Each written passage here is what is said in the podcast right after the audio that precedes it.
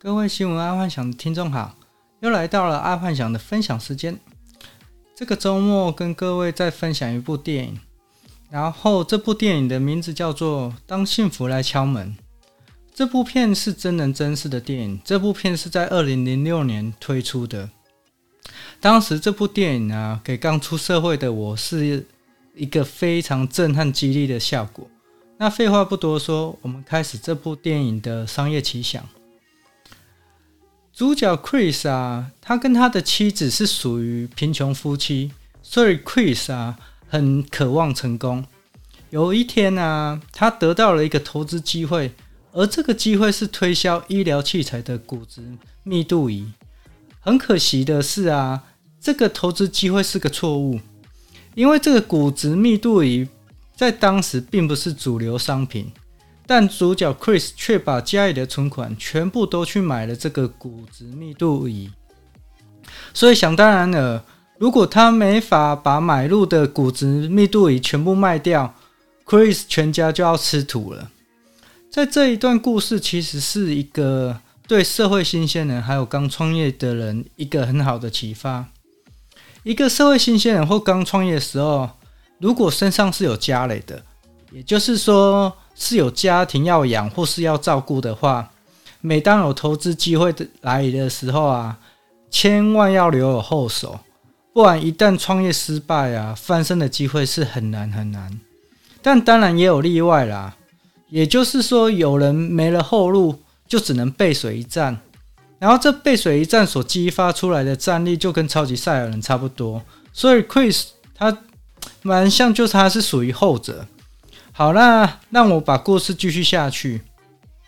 然后，Chris 在某一天，他在准备一家一家拜访医疗诊所的时候，他遇到一个开红色跑车停在一栋宏伟的大楼。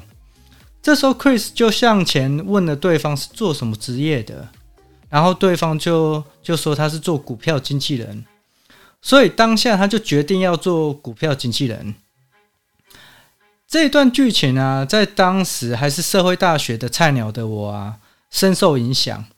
因为啊，当你是 nobody 的时候啊，如果有发现任何的商机，就是努力的去抓住。简单来说，就是要脸皮厚了。但说实在话，如果当初没有看到这部电影的话，我可能，嗯、可我可能还是为了一个。完全没有价值的面子在那边装一块就 get day 啊那呢？要记住，面子在于 nobody 身上，真的一点价值都没有。所以拉下面子、厚脸皮的去抓住任何商业机会，是对于创业者跟社会新鲜人一个很重要、很重要的事情。好，那故事继续下去，在知道对方是股票经纪经纪人之后啊，Chris 突然启发图想。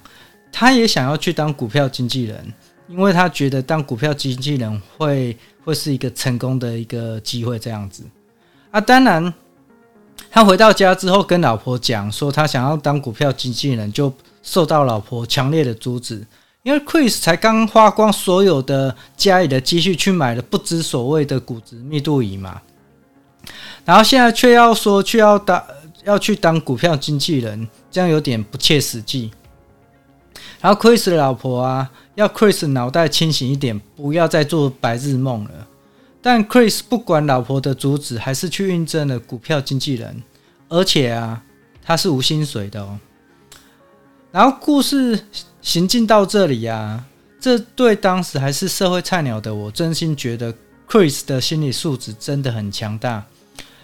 毕竟啊，直到现在为止啊，爱幻想真的很少看到人生啊。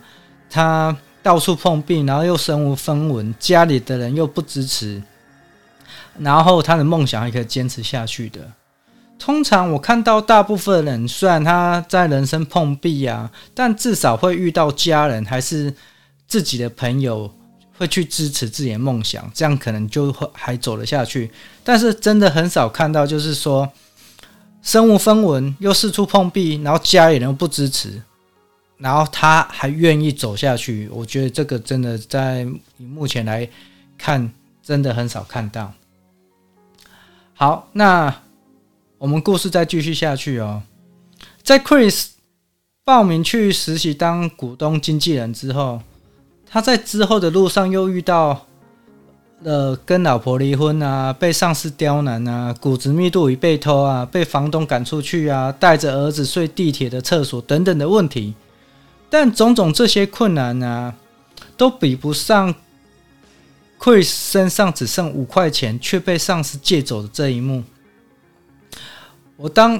我当时把电影看到这里的时候，真心觉得，就算人生走到谷底，就连下一餐都不知道在哪里的时候，假设身上都已经没有任何钱，但这时假设有个契机是可以让你在未来买个机会，那就值得去买，甚至是你掏出最后的钱去买这个机会哦，因为这一幕真的很重要哦。